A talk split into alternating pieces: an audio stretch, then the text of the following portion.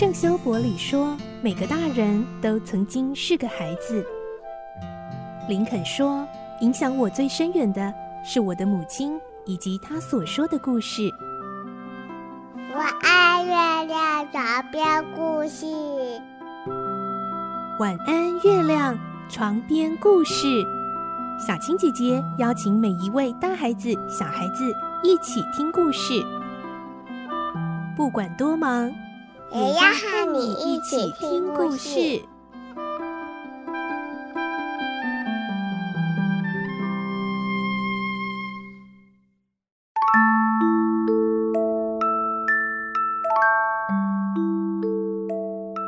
晚安，欢迎你和我们一起听故事。我是小青姐姐，我们继续来听《孤女努力记》，今天是第八集。我们会听到佩林孤零零的离开巴黎，前往马罗库，一路上尝尽人间险恶与冷暖。来听今天的故事，《孤女努力记》第八集：离开巴黎。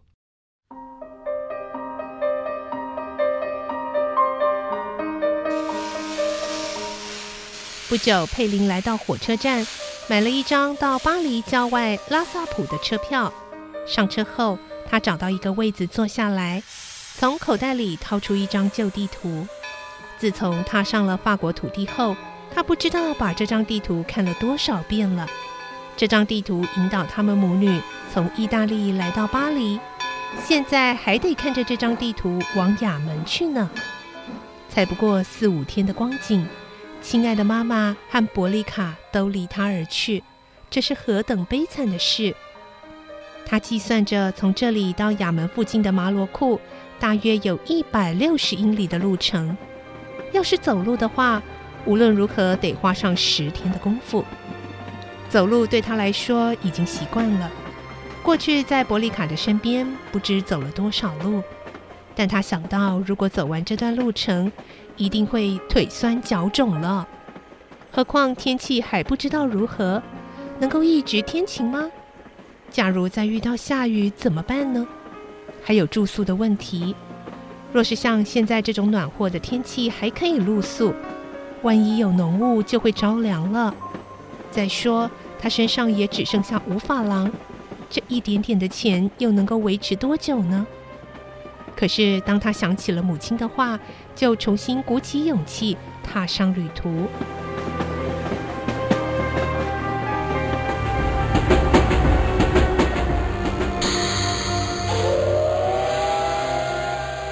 拉萨普到了，他匆匆下了车。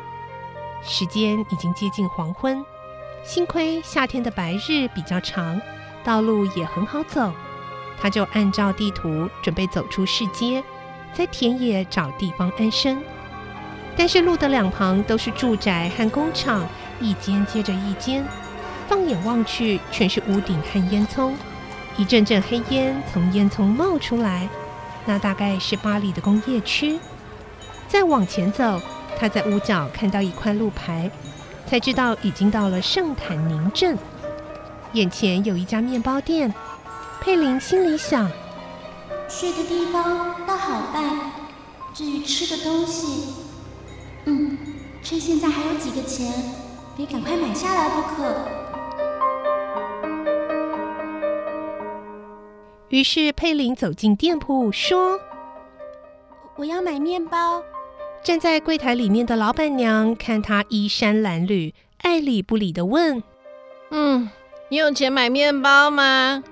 佩林立刻把身上仅有的五法郎掏出来，放在柜台上，说：“我有，请你找给我零钱。”老板娘把钱接过去，翻来覆去的看了一会儿，又把它放在柜台上面敲了敲，然后以不屑的眼光瞪着佩林说：“哼，果然是假钱！哎呦，年纪轻轻的怎么那么厚脸皮呀？”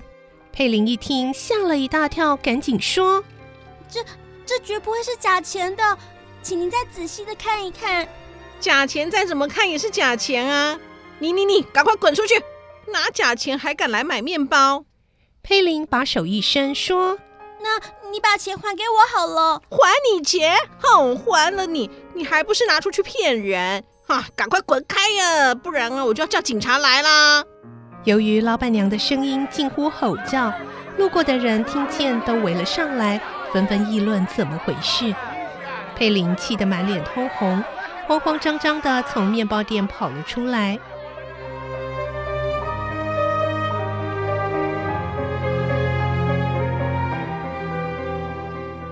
佩林两眼含泪，顺着大路往前走去，走了好久才停住脚步。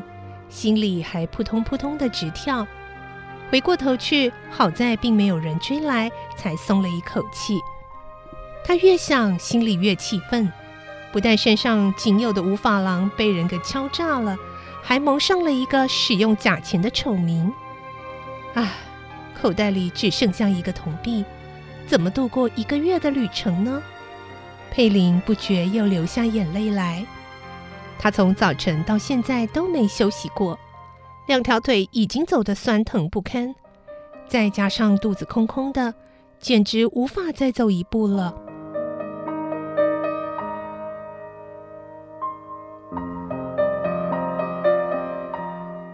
这时他已经来到乡下，只见两旁的田野里种满了包心菜、马铃薯、洋葱等等。但是这些东西都得煮熟了才能吃，更何况若没有得到主人的允许，私自采摘等于偷窃。佩林希望这时候能遇到一个人告诉他，对一个举目无亲的女孩子应该怎样生活下去。